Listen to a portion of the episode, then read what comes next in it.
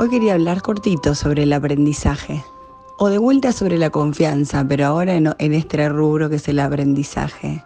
Siempre cuando uno aprende necesita tener confianza en quien aprende, confianza en que lo que me va a decir me va a aportar algo y también mucha humildad, la humildad de, de, poner en juego los propios conocimientos y la propia sabiduría.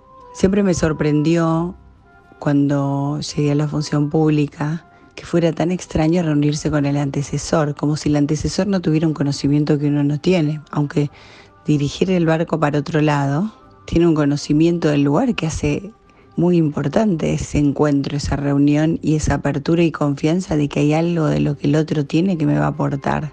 Y me parece que, que ese tema de aprender de lo anterior está muy deteriorada en la Argentina.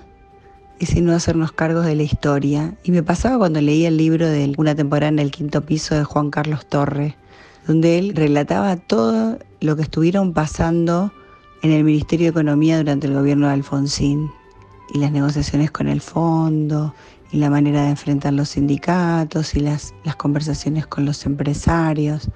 Y me pregunto, ¿no hay nada que tengan que aprender de aquellos funcionarios, los que le siguieron y los que le siguieron? ¿No podríamos enderezar mejor la gestión si toda persona nueva que toma una posta se anima a confiar en que el otro tiene algo para contarle que puede ayudar a mejorar lo que viene. Entonces, bueno, hoy quería dejar esta idea de, la importancia de, de colocarnos en situación de aprendizaje con humildad y con confianza.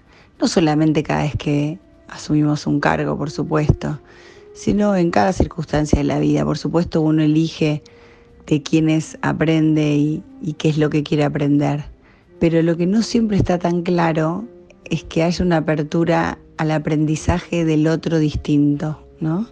Del otro que es diferente. En este, en este mundo actual tan multicultural, de tanta diversidad, es muy importante que nos animamos a poner en cuestión nuestras propias ideas simplemente para aprender y nunca creer que de lo que nosotros sabemos no hay nada más, porque siempre hay alguien que estuvo quizás en ese lugar y que vio algo que uno no vio y que tiene algo para aportarle.